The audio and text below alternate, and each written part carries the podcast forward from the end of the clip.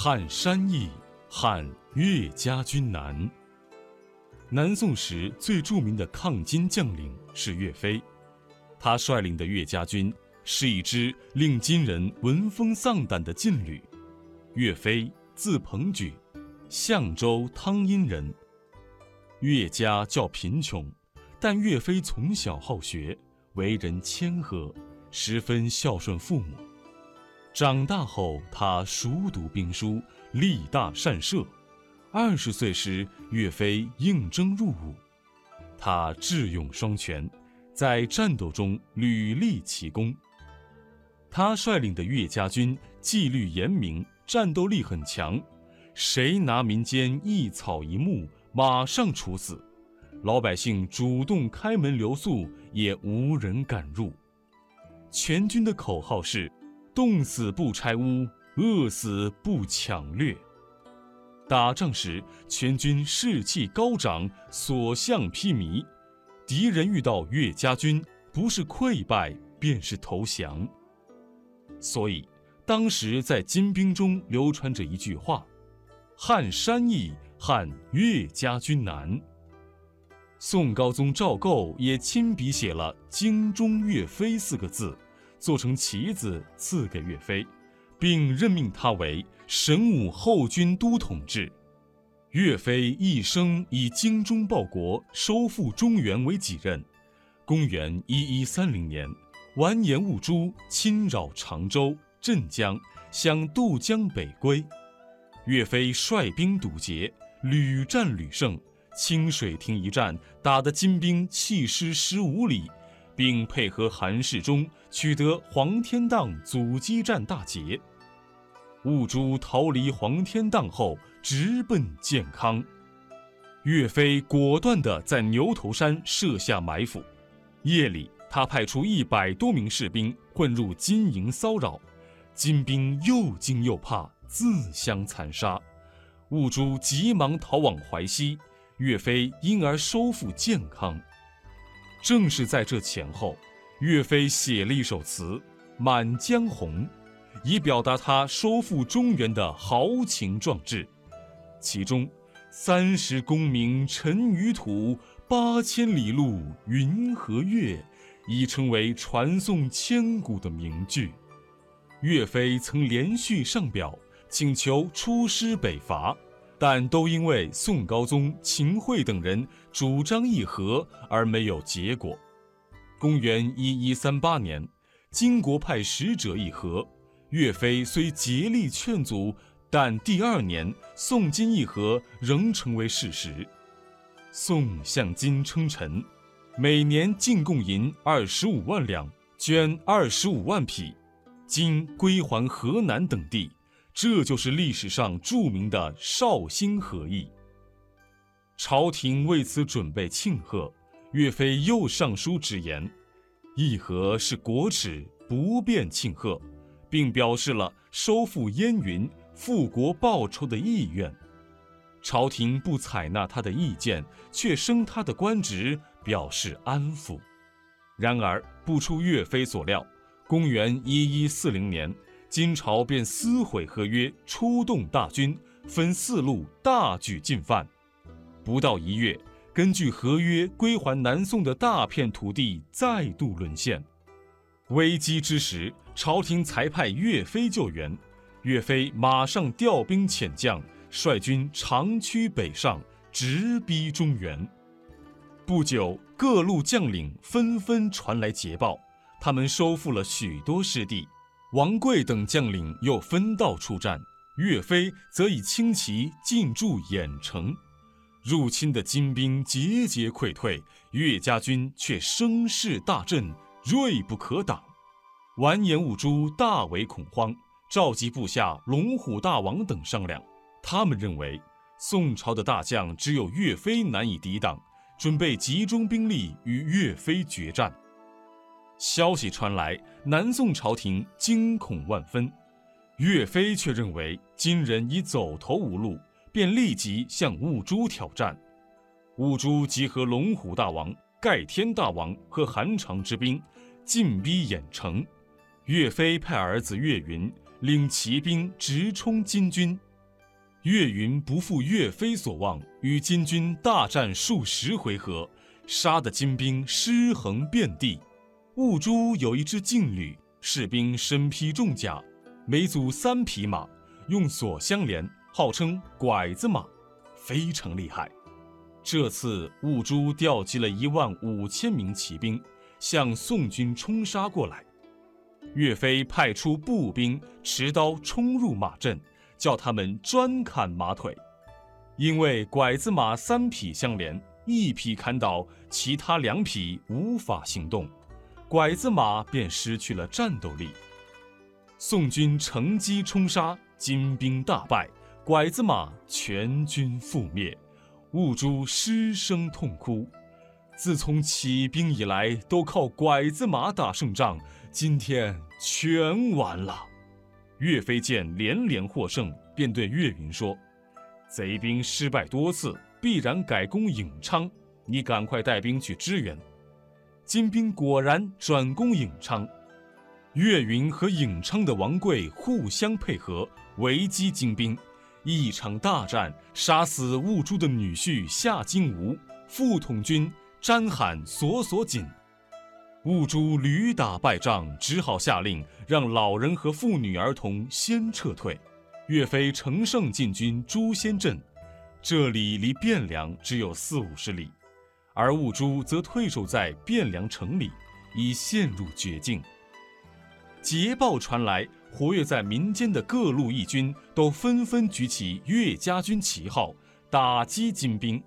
各地的老百姓也争着推车牵牛犒劳岳家军。兀珠哀叹道：“自从我在北方起兵以来，从来没有失败的像今天这样惨。岳家军胜利在望，岳飞在诛仙阵对部下豪迈地宣布：‘大伙奋力杀敌吧！等我们直捣黄龙府，再一起痛饮庆功酒。’”全军上下群情激愤，南宋抗击金军、收复失地，出现了前所未有的大好局面。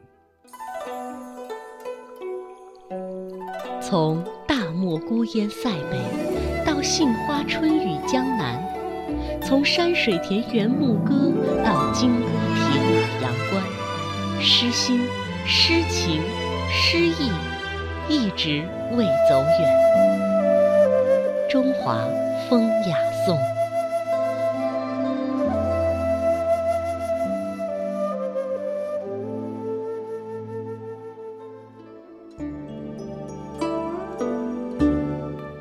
岳飞抗金是在女真贵族对南宋的战争当中掳掠残杀，对地方经济造成严重破坏的情况下进行的。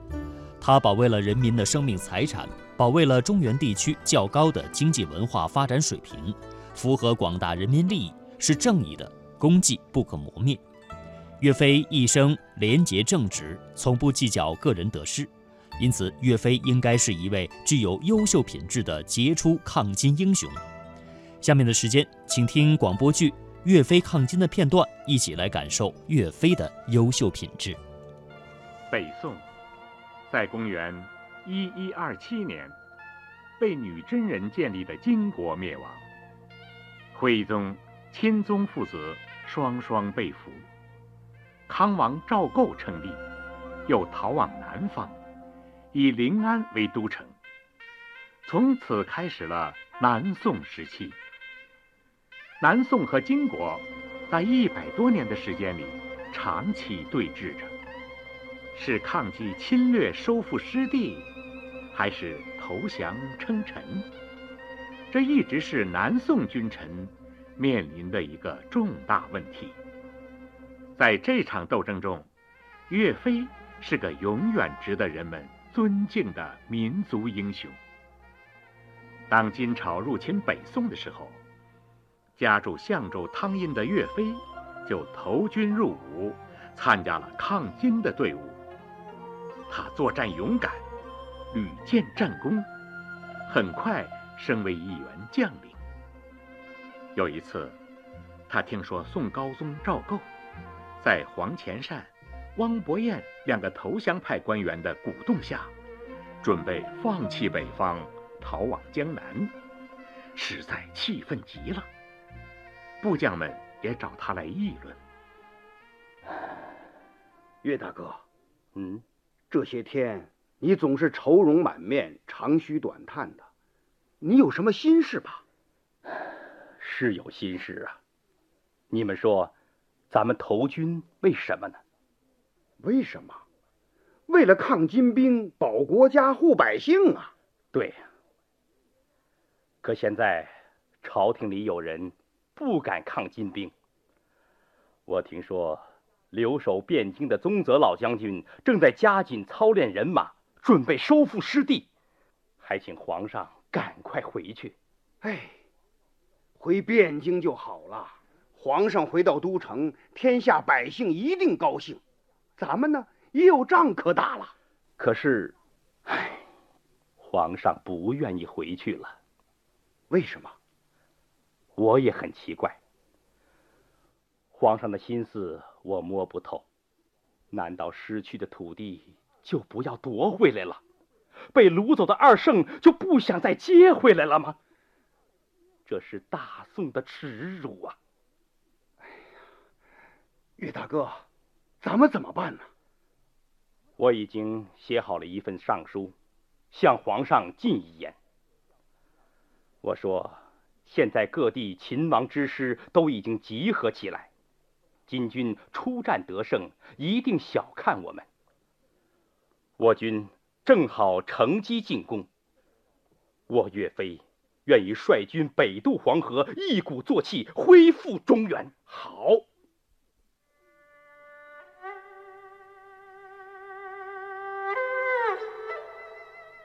岳飞的上书被投降派大臣以越职上书的罪名驳回，还削去了他的军职，赶出了军营。但是岳飞抗金报国的决心更坚定了。后来，他又投到老将宗泽帐下，坚持战斗在北方。几年以后，他已经成为威震敌胆的。岳家军统帅了。公元一一三零年，金军在江南烧杀抢掠以后，退到建康，就是现在的南京，准备渡江返回北方。正率军在附近驻扎的岳飞，决定向敌军发动进攻，收复建康。正在这个时候。一个叫钱虚的人来到岳飞军中。岳将军，我本来是健康通判，健康失守以后，我在靖安一带联络了不少乡兵义军，一心想收复健康，怎奈人少力单，料难取胜。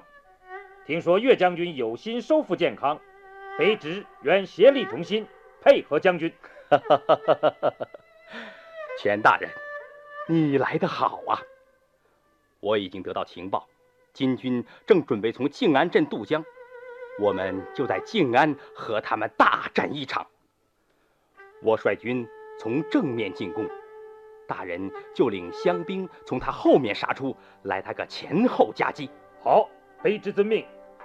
不过此事紧急，将军要等上面批准，恐怕来不及了。兵贵神速，来不及就只好先斩后奏了。此事由我承担。岳飞立即率军向静安进发。金军正准备渡江，突然见到高举“岳”字大旗的宋军突然杀过来，顿时乱作一团。哎呀！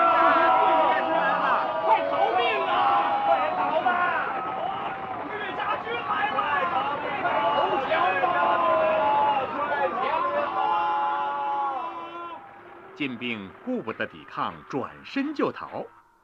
不料对面又冲过来一支人马，原来是钱虚带着当地的乡兵杀来了。两军前后夹击，杀得金兵大败，十里之内尸横遍野。金军一百七十名军官被杀，岳飞和钱虚胜利会合了。岳将军指挥有方，名不虚传呐！钱大人来得及时，才使大功告成啊！我建议两军会合一处，立刻开进建康城。杀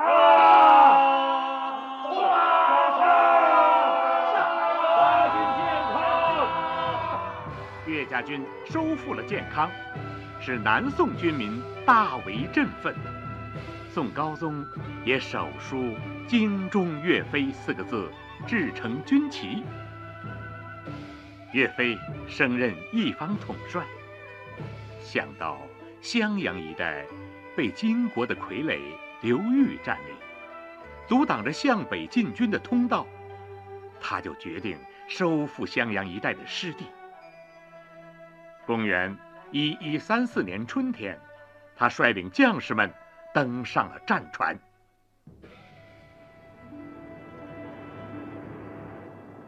此次渡江，不收复襄阳，不剿灭刘裕，不打败金兵，我岳飞绝不渡江回江南。末将等愿随将军出生入死，为国尽忠。好，我现在命令张宪、徐庆分兵去攻随州，我与牛皋、王贵率主力直奔襄阳，得胜之后再向北进。遵命。敌将李成得知岳家军到来，忙率兵十万出襄阳城，列好了阵势迎战。岳飞来到阵前，仔细观看，琢磨着破阵的对策。牛皋、王贵，你们看，李成的战阵看上去气势汹汹，实则疏路明显，你们看出来了吗？末将不知，请将军说明。嗯，用兵打仗，如果是步兵，适宜在险要的地方作战；如果是骑兵，适合在平川上交锋。哼，可李成的阵势呢？他把骑兵列在江岸一带，把步兵反列在平地之上。这种阵势，别说是十万人，就是再多，又有什么用？将军下令吧。好，刘高在，你率骑兵去攻击他的步兵。遵命。王贵在，你带步兵用长枪去打他的骑兵。是。他的步兵在平地上跑不过我们的骑兵，他的骑兵在江边上又无法施展，此战我们必胜无疑。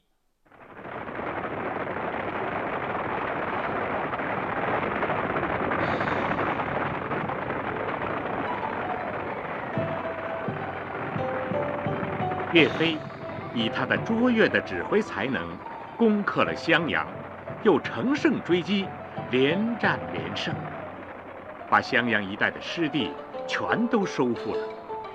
胜利的捷报传到临安，南宋朝廷轰动了，宋高宗也大出所料。嗯，好，想不到岳飞真是神勇无比呀！取得这样大的战绩，嗯，朕要破格升他为节度使。陛下，臣秦桧认为，岳飞不过是三十出头的年纪，就得如此封赏，不妥当吧？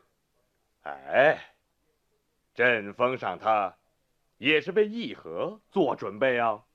哦，原来是这样，陛下英明。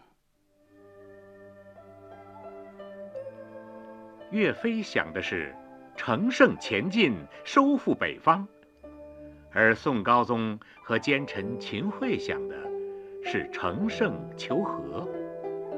在他们看来，岳飞的胜利不过是为他们议和的时候和敌人讨价还价增加了本钱。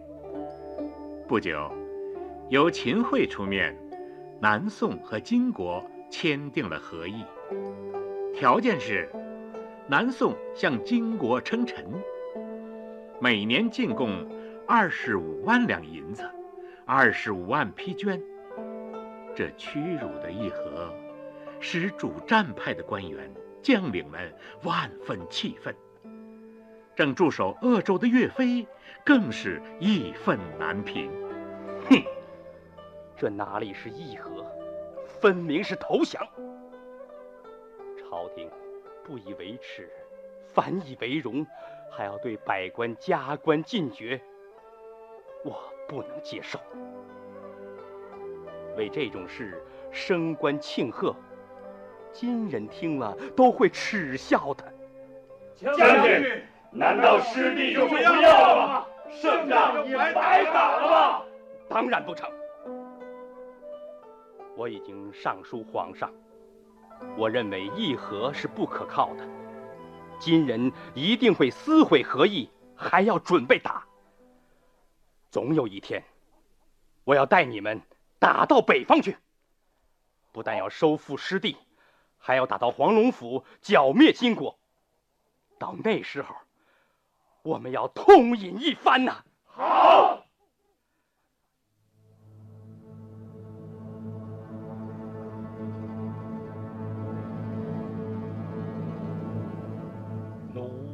把冲冠凭栏处潇潇雨歇抬望眼仰天长。